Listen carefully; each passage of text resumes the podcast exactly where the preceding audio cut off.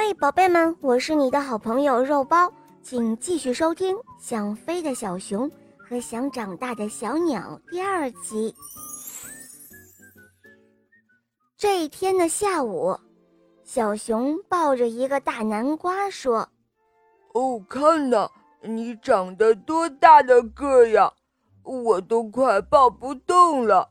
现在你可得教我怎么飞了。”小鸟很开心，它很为自己的南瓜骄傲。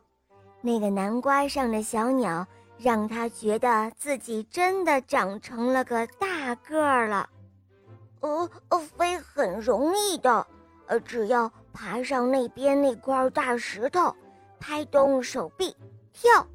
小鸟说：“小熊照着做了，它爬上了那块大石头。”拍动手臂，跳，却砰的一声，重重的撞在了地上。哎呦，哎呦，摔死我了！看来这一招没有用。小熊说：“呃，哦不，我有了一个新主意。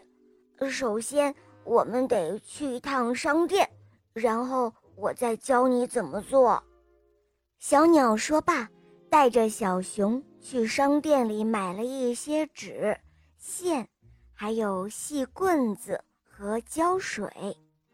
回到家，小熊就动手做了。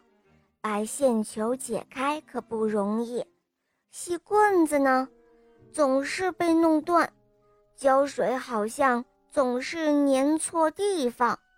不过到最后，小熊还是做成了一只。漂亮的风筝，呃，风筝做好了，现在把你自己画上去吧。小鸟说：“然后我教你怎么放风筝。放风筝也不比做风筝容易啊！一开始它就缠在了树上，不过最后风筝还是高高的飞上了天。”小熊快乐极了，它开心的大喊：“哦，太棒了！瞧啊，我正在飞呢！”好了，宝贝们，今天的故事讲完了。